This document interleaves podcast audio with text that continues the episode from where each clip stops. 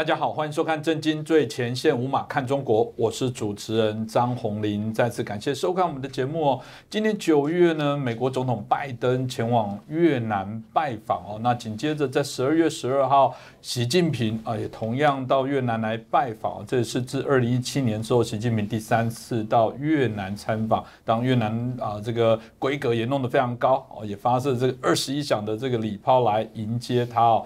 那当然，大家就很好奇哦，这个为什么这个先后美中哦这个元首啊都到越南来拜访，越南也同时哦这个接待了这个啊很重要的这个美中两国的这些元首，究竟美国跟中国对越南各自想要获取什么样的一些利益？哦为什么越南有能力周旋在这两个国家之中哦？这过去有人一直说，哎，这个我们是不是要学习一下越南有机会？啊，或者是某些国家啊，可以在这过程当中好像不选边，然后两边都可以渔翁得利，真的吗？这中间有这么简单吗？我想我们今天可以还要谈谈一下。啊，在美中啊越之间的三方的关系的一些运作跟角力哦，那今天很开心，我们再次邀请到台大政治系的名誉教授闵居正老师哦，来帮我们解析。明老师你好，呃，主持人洪林老师好，各位观众朋友们大家好。是老师，我们刚刚提到，今年在整个九月初哦，这个拜登也在 G 团体的峰会之后，也到这个越南啊来参访。我猜也有一个特别的原因哦，虽然他是继这个奥巴马啦，然后川普之后。啊，到这个越南参访，但今年其实正巧是越战结束五十周年了，所以我想今年去越南，就一个美国总统来讲，一定有他特别的一些意涵在哦。但我想显然不是这么简单哦。这过程当中，呃，我们特别看到这越共总书记哦。呃，阮富仲哦，特别还说了哦，这个两边的这些关系哦，从原来的这个全面伙伴关系提升到全面战略伙伴关系哦。过去明老师也大概有针对某些啊这类似的部分做一下说明哦，所以你可以想象，哎，规格提升了，这怎么回事呢？不是后来又接待了这个习近平吗？习近平还对外说，我们跟越南啊。这不只是叫做同志啊，还要加兄弟啊，所以这个到底大家发生了什么事情？是不是请教老师？那美国的动机又是什么？好，那个这个事情其实，在九月份呢，当时你刚不是提到说这个拜登去越南访问吗？当时拜登去越南访问完之后不久吧，我忘了之前之后应该是之后。那反正我后来也公开谈过这件事情。那现在看来，就是我们当时的这个观察是对的。我们当时观察之一就是，我我们等下再讲的部分。但我想，我们当时预测之一就是，中共呢要开始对越南要下筹码了，然后中共会有这个高层官员呢会到越南去拜访，啊，先一个月，呃，不，三个月，嗯，九月先十二月嘛，三个月之后，然后习近平去了。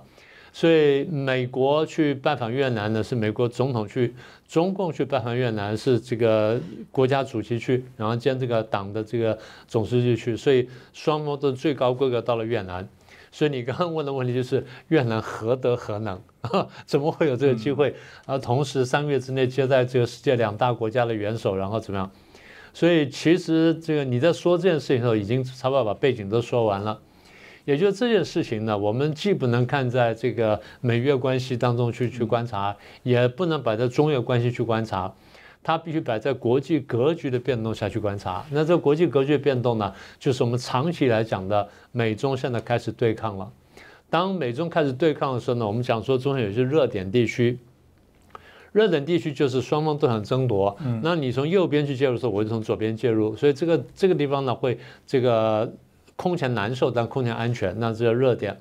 但有些热点呢，是被双方争取的对象，也就是其实它跟双边呢都没有那么大的那个敌意，但是双边都认为拉到我这边呢好处比较大，所以双方会动手去拉它。那这是另外一种热点。所以美中对抗这个大幕，这个大幕一拉开之后呢，大概我们可以看到他们在国际政治上共同动作就是：第一呢，我会争取我的盟友；第二，我会挖你的墙角。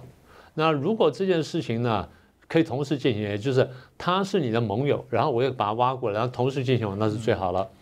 所以这个大概对两边来考虑来说呢，对美中两边来考虑来说呢，越南呢多少都有这个味道，所以他就有这么一个机缘。呃，那你刚刚讲了说，他美国不是把把它改成什么全面战略伙伴关系吗？对了，他坦白说，它不是一个那么实质东西，它是一个象征性东西。但是要这样讲，它虽然是象征性东西，但有呢还是有意义的。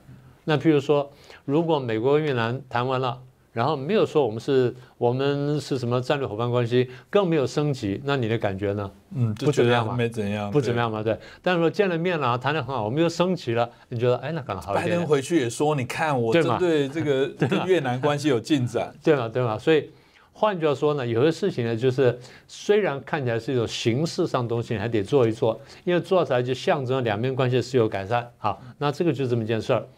不过我们也注意到哈，越南这么多年来呢，它的外交呢一直奉行他们叫阻止外交，也就有弹性的。我不跟大国结盟啦，我也不卷进什么区域的冲突，也不干什么。那现在我们干什么？要全力发展经济啊，这个设想是不错的了。所以我们注意到，呃，越南这么多年来呢，它只跟四个国家呢有签这种全面战略协作伙伴关系，一个就是中共，一个是俄罗斯，一个是印度，一个是韩国。所以有些是这个比较地缘的，那有的是比较经济的考量的，那有些是国际政治考量。那中共跟俄罗斯呢，大概是过去因为是社会主义国家，所以他们有这种这个背景在。那你说这一次为什么越南会把这个算是一份礼物吧？虽然不是特大礼物，把这全面战略伙伴关系这个地位，然后给了美国，让美国跟越南的关系升到中共跟越南关系跟俄罗斯越南关系一样呢？那简单说，它真的是有几个考量。这部分我们等会儿再说。那你刚刚问的问题是这个呃，美国的动机是什么？应该这样说吧，呃，越南呢，它因为这个在中共旁边，然后长期跟中共呢有亦敌亦友的关系，过去打过仗，但是呢，他即便现在表面是恢复关系了，他对中国呢，应该说是还是比较戒慎恐惧的，也就是总是怕说真的过多得罪中共。所以美国过去这拼命跟越南招手呢，越南都很很谨慎，都没有敢积极回应。那么这次会积极回应呢，有他的考量。那我们先先回到你的问题，就是那美国的动机是什么？如果说我们刚才把美越关系的改善呢放在美中对抗下来看的话呢，那么我们大概应该是这样看的：美国的考量呢，应该就是如果我要跟中共对抗，或者我跟中共现在开始啊互别苗头的时候呢，大概我想办法削弱它。所以第一个就是我如果能够比较从根本上削弱中共的国力的话，那这个对我来说是一个很重要的考量。所以对美国而言，各位仔细看呢，美国这几年做的事情，说什么军事围堵什么不说了哈。美国很重要一点就是削弱中共的经济实力。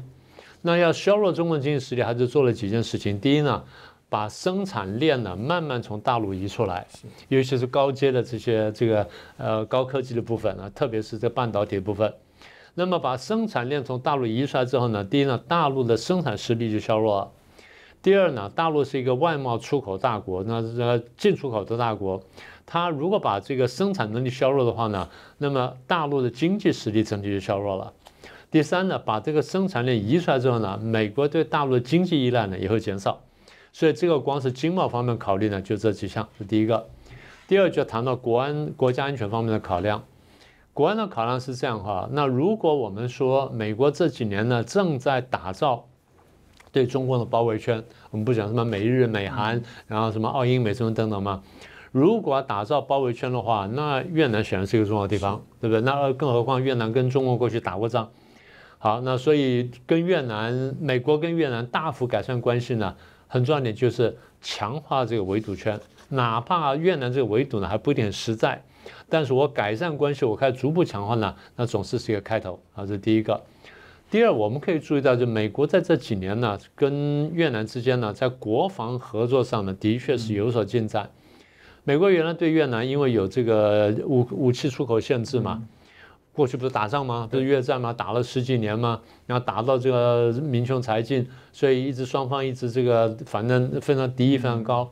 所以美国对越南一直有一个武器出口的禁运，那现在你看到已经开始放宽了，当然现在放的这幅度还还很有限，但是放宽的本身呢就非常有意义的。那这第二块，第三块就是你如果看一下那地图呢，越南的位置呢刚好在南海的这西边，东边呢就是这个菲律宾，南南边是这个印尼，所以这三块等于把在南海包在里面。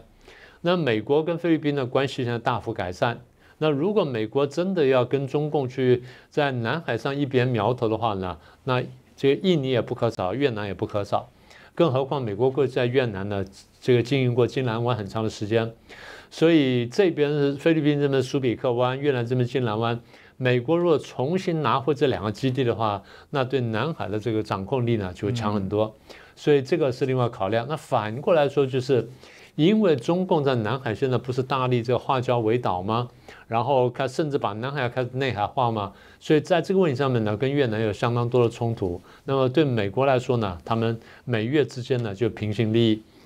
呃，顺便补充一点，就是刚刚不是讲说这个贸易战吗？就美中打贸易战嘛？他把这个供应链慢慢从越南呢，呃，从这个大陆这边拉出来之后呢，他摆到一些地方去。那现在这个。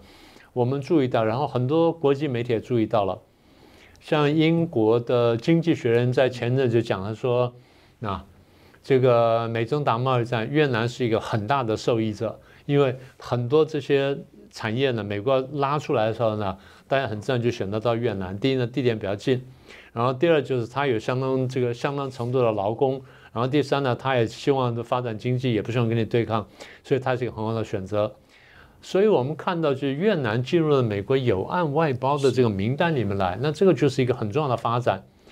我就记得那时候，当时其实美国很多朋友在讲，那我们台湾很多人也观察到，就是。如果美国把这生产链慢慢拉出来，或者用政策的压力呢，使这公司离开的话呢，那周边国家会受益的。那越南呢，很明显呢，就受益者之一。所以，对越南来说，跟美国改善关系，第一是减少了一个强大的敌人；第二呢，这个得到这个人的帮助；第三呢，我经济可以改善。所以，它是一个。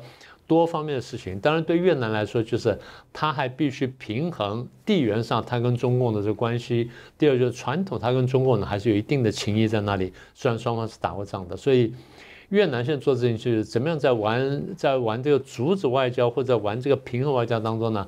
能够玩的谨慎一点，能够玩到这个准确一点呢，对他国家利益来说呢，应该是很大的帮助的。也是哦，因为呃，如果看历史来讲，中共跟越南、越共真的过去有一些历史情仇。刚刚提到了这个名为共产兄弟，其实我觉得这大概是呃，我们看到这些国家的一些本质啊。你说中俄真的是友谊无上限不封顶吗？我们看起来大家好像也尔虞我诈，那更不用谈过去中共跟越共的部分。之间的一些关联哦。不过老师刚才也提到说，其实越南一直也在处理这件事情，尤其特别跟欧美、跟美国啊来做这些外交上的升级，很小心哦。这次为什么这么勇敢？除了老师刚刚提到，听起来好像他要获得一些经济上的利益，但就这么简单吗？哦，那当然不止了。这我们刚刚讲的其实还包含战略的部分啊。这个。你看，就有我们你刚刚讲的说，呃，说哎，这个中共领导人现在访问越南，然后三个月前美国领导人访问越南，我后来想想，我说越南跟这两个国家都打过仗，对不对？对啊，越南跟美国呢打了这差不多十来年的战争，前面当然打的比较少，六五年之后开始升高，然后打到八打到七三年，打了八年，打了很久，然后打的美国焦头烂额。越南跟中共在一九七九年也打过边界战争啊。那你说，那跟两边打过仗，那先跟两边都修好，那应该这个没有什么差别，还是有点差别。嗯，因为从越南角度会评估，就是好，我跟美国打过仗，那美国现在对我还是不是威胁？也就美国当初为什么跟我打仗？美国当初跟我打仗原因是因为他要支持南越，那现在这个我北越把南越统一了，然后统一，然后统一起来了，虽然我们是共产国家。但是呢，我现在也想专心做生意，然后我跟美国之间呢没有那么大的战略矛盾，所以换句话说，美越虽然打过长达十年以上的战争啊，虽然真的大打是七八年时间，打过这么长战争，但是呢，战争的原因基本已经消失，对不对？虽然打过仗，但战争原因已经消失了。好，中共跟越南也打过仗，打的时间很短，大概一个月左右。但是呢，那原因是并没有消失的。简单说，边界的冲突还在，那永远会在。那除非就是双方都变成了这个民主国家，那边界可以好好来谈，那就另当别论。但如果不是的话呢，那边界冲突随会随时会再生。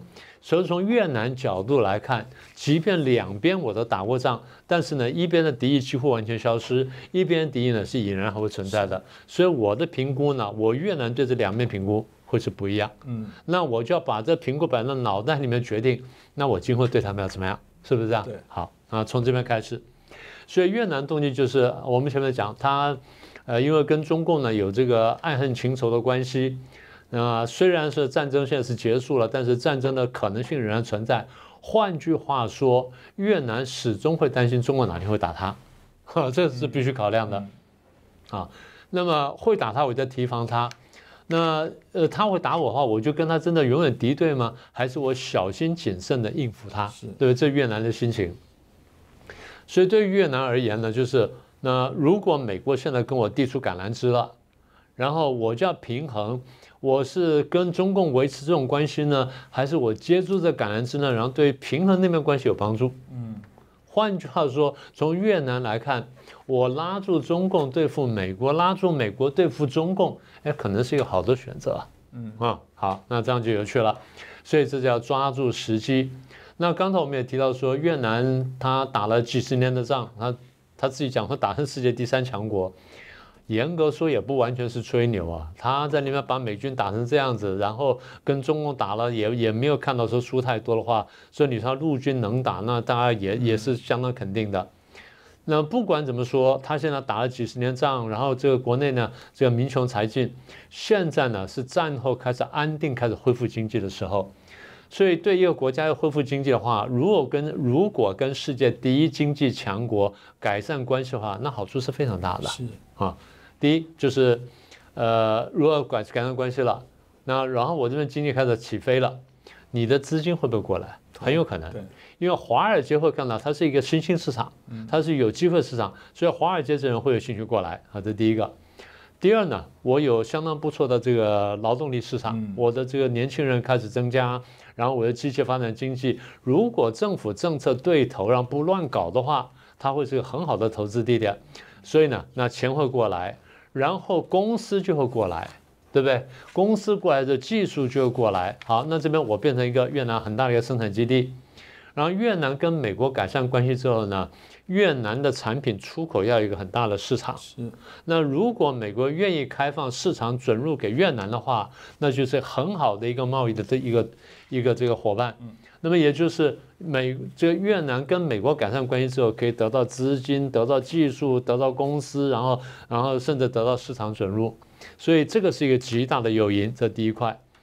从这个美国的角度来看，就是因为。美国跟中共竞争呢，那半导体呢一直是一个很重要的一个竞争的一个一个领域。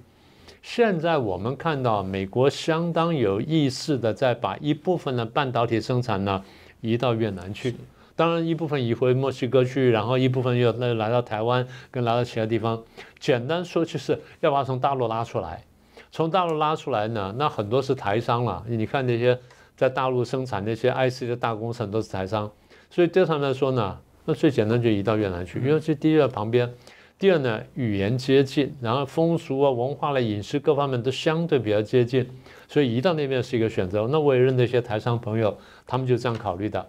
加上美国的政策也支持这件事情，所以越南就变成了美国在半导体生产上面一个全球分散风险的一个一个选择地。好，那加上了这些东西的话，对对越南来说呢，就是一个极大的推动的一个一个这个力量。好，那再来，我们刚刚讲南海的问题，越南跟中共对南海这些岛礁呢，一直有很大的冲突。那我们现在不论是非对错，就是光是争夺南海这一块，美国跟越南之间呢，对抗中共呢是有平行利益的。那越南的力量是不足以单独支这个对抗中共，更何况更何况越南是没有像样的海军，所以这块必须靠美国的支持。那如果跟美国改善关系，借美国力量在平衡中共在南海扩张的话，对越南来说那也是极大的好处。好，那再一个就是，呃，越南的武器呢需要更新。那你说过去买俄国武器或买苏联武器，现在也都过时了。然后在俄乌战争当中也都证明这些武器好像不是太管用，还是买武美买美国武器比较好。更何况美国现在不是我的敌人了，所以双方的国防的合作呢又是另外一个考量。所以越南必须在很谨慎的应对它跟中共关系之间呢，去加大它跟美国的这个合作。所以我觉得越南的考量呢会是比较更立体、更全面的。就看他是不是能想到这么多了啦。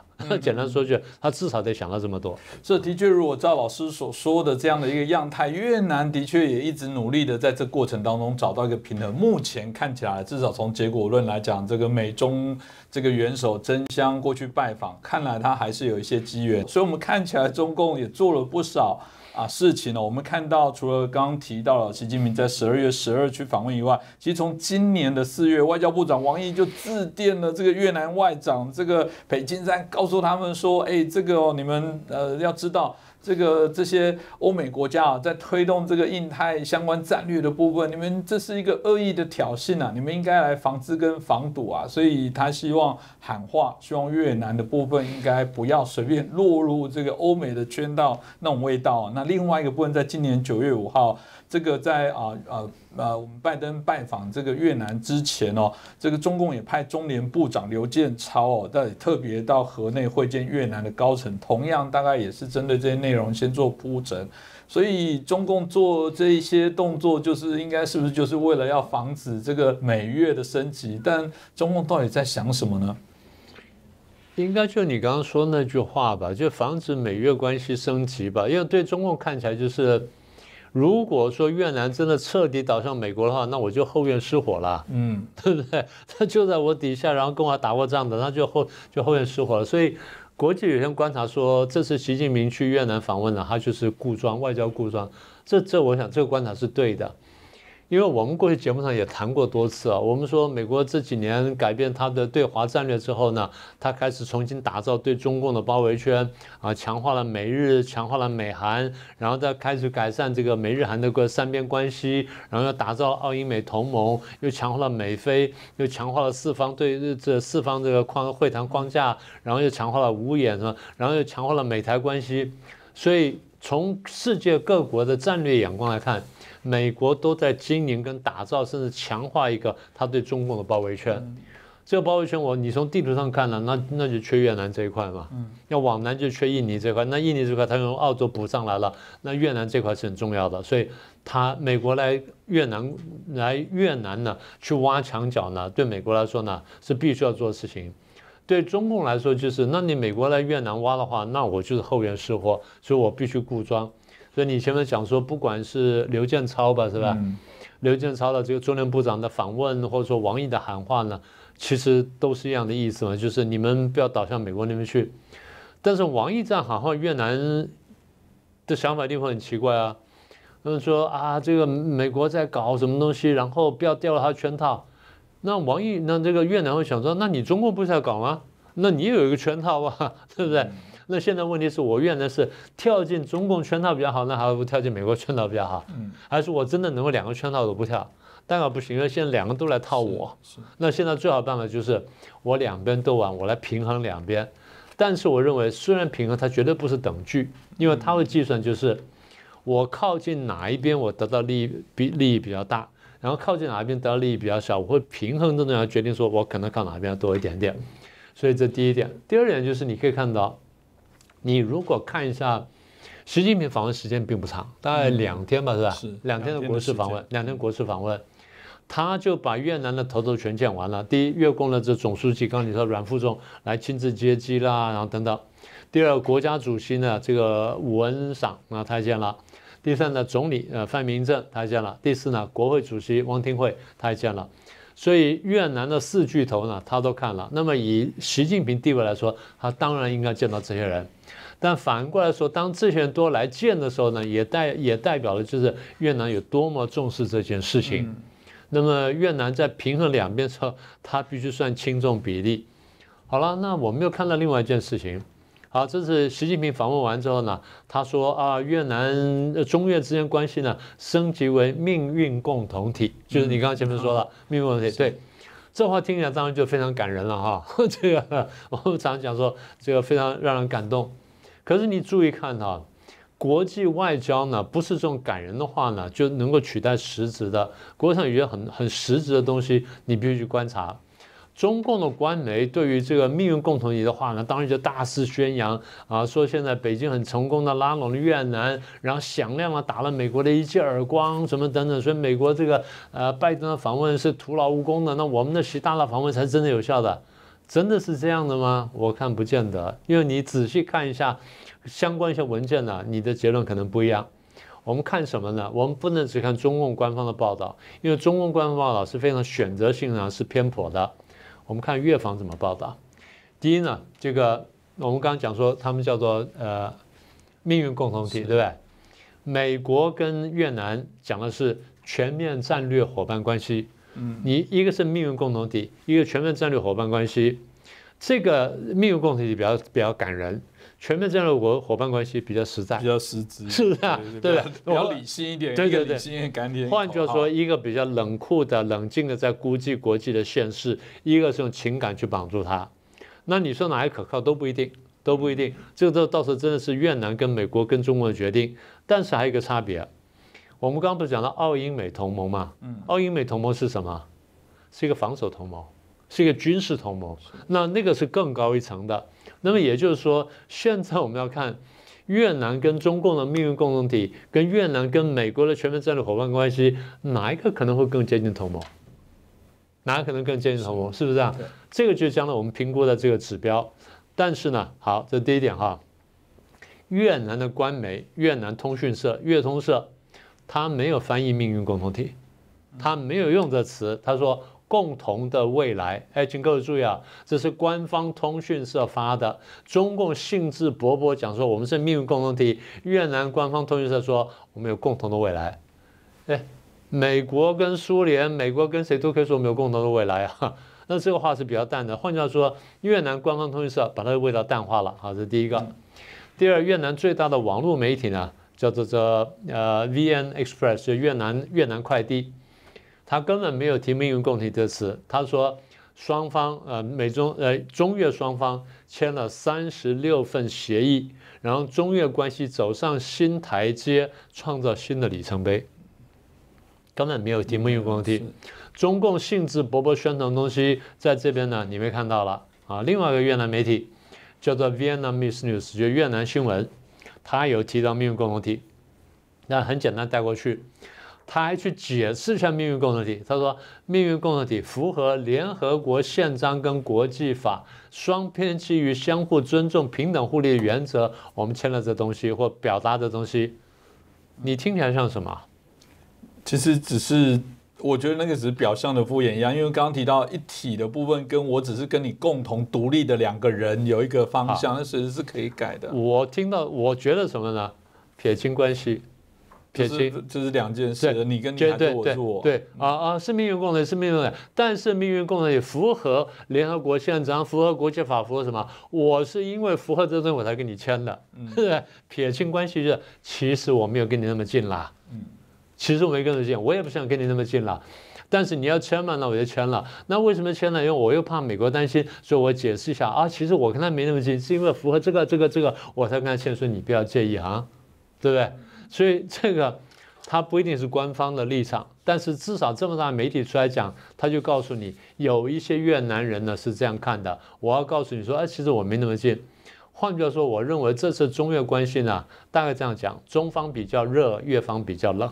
嗯，大家可以这样讲吧，是吧？啊，是。所以看起来中共用力在拉，但是越南非常谨慎的把那个线画出来，说其实我们没有那么近哦，啊，我们看起来很近，但是还是有一个差别的啊，请你注意这差别。他在说这件事情，是啊，当然我们刚刚提到要在这两个大国之间周旋，我觉得也要点本事哦，没有处理好，可能会被其中一只大象踩死哦。那但越南目前为止看起来还是这个美中竞相在做竞争，不过中共刚提到，老师提到就是说。现在中共一直号称命运共同体，显然这个越南还是稍微在踩刹车哦，还是小心的在做应对，所以大家当然就会很关注说，那接下来这个美中越到底会怎么样的发展呢？我觉得美国想传递的讯息就是，第一，我想把那个生产链呢从大陆拉出来，然后一部分把它摆到越南去，那么这符合了我削弱中共、跟围堵中共、跟孤立中共的一个长程目标。那我在做这件事情的时候呢，我就要拉拢尽可能拉拢人，而越南是一个重要的伙伴，嗯啊，这美方给的一个讯息，我应该蛮明确的。那中共的考量就第一呢，我们看见美国的动机了，然后看见美国作为了，所以我必须反制。那么你说你他把这生田连拉出来，然后拉拉到那边去，那没关系，我跟越南加强强化我们的经贸关系，好，所以这第一个，我所以不是签了三十六个东西吗？很多是经济合作的东西。所以换句话说，中国也想，那你美国用经济利益拉拢越南，我也可以用经济利益拉拢越南，所以中国也出手。这第一，经济利益。第二呢，他中共这样作为的时候呢，其实也是破坏美国的包围圈，因为我把越南拉过来一点点呢，越南只要不那么靠近美国的话，那包围圈这一块呢就会削弱。那这个我就至少我不用全心全意去担心它。就不像我会担心这日本呐，担心这个南韩啦，或担心这印度啊等等这么担心，我对越南担心可以少一点点，但是呢，还是要担心啊。这这第二个考量，第三个考量就是中国始终会想说，哎，我们虽然打过仗，我们毕竟都是这个共产主义国家，你还现在还是共产党，我也是共产党，虽然你有复数选举，我现在只有单数选举，但咱们还是共产国家，还是共产兄弟，你是不是要要注意一下？是，所以中国想传达这个讯息。但越南想传达什么讯息？就是我我是可以独立的，嗯，那我是有独立自主性的，我可以选择导向美国，也可以选择导向中共，但我可真可以选择两边来摇摆。你说大家说啊，那这样台湾为什么不能摇摆？台湾不能摇摆，第一，台湾台湾太小；第二，就是台湾对各方面那个那个依赖太深了，深到就是它没办法摇摆。所以我常讲说，台湾大概最多是这样子。经贸上呢，对大陆啊会有相当依赖，但在国家安全上面，它必须靠美国，甚至靠美日安保。但对越南来说呢，它就没有那么担那那么大担心，所以相对来说，越南摆荡于美中之间的幅度可以大得多。但台湾呢，只能非常非常小。那么也就是说，如果这个判断是对的话呢，那越南做事情就是我要很小心的游走在美中当中呢，然后我希望能左右逢源，得到最大的利益。那这个意思就是，越南即便跟美国走到这一步，跟中国走到这一步，大概都不会变成同盟。嗯，越南既不会跟中共同盟，然后也不会跟美国同盟，甚至就中美打起仗的时候，越南要考虑就是，到时候我再看一看，觉得我当时的决定我到底怎么办？但是它基调应该什么呢？基调应该是中立，是它跟别的国家不一样，它有比较大的中立的空间。所以我觉得美中的关系呢，当然。多少会影响到当然台湾哈，这个所以我们必须要注意这个问题。所以现在看起来就是越南有比较大的摆荡的空间，然后美中越呢，它美中会更加大力度争取越南，但越南呢，它可以到时候再来做最后的决定，它不需要那么快做决定。是老师，你讲完之后让我想起，好像是最近一个政党的口号是要亲美友中。那他找到一个平衡的一些好方式哦，当然这个就是他们努力去 是啊去跑的部分哦。不过我这边大家也可以呃提供几个数字让大家知道，可能台湾的朋友或者是我们海外的朋友不大清楚，其实，在台湾哦。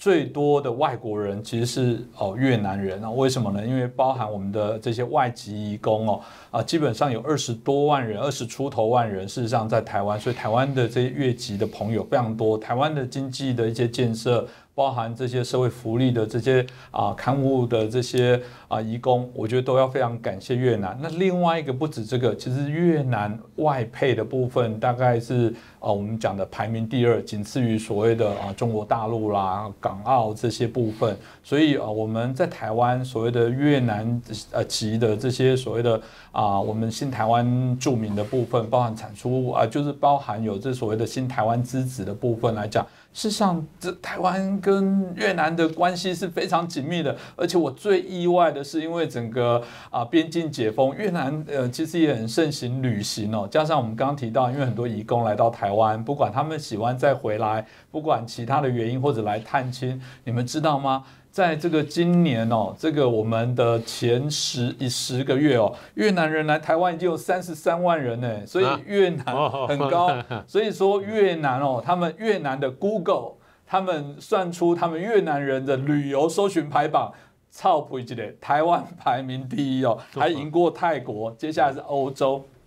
你可以想象，其实我们台湾哦，其实我们是没有谈到另外一个，就是对对对，美中。然后那个越或者加台哦，这个虽然我们看起来越南当然说它对于台湾不会发展正式的官方的关系，当然有它的一些背景啊。但我想这个也许就是未来很有趣的，也可以再来理解的、了解的部分哦。不过我觉得老师今天把。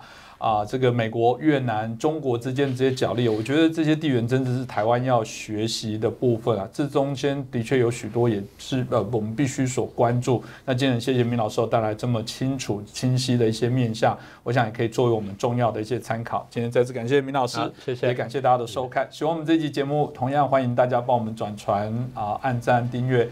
分享给更多的好朋友，那记得要打开追踪哦，因为才才能收到我们最新的资讯哦。那再次感谢老师，也感谢大家的收看。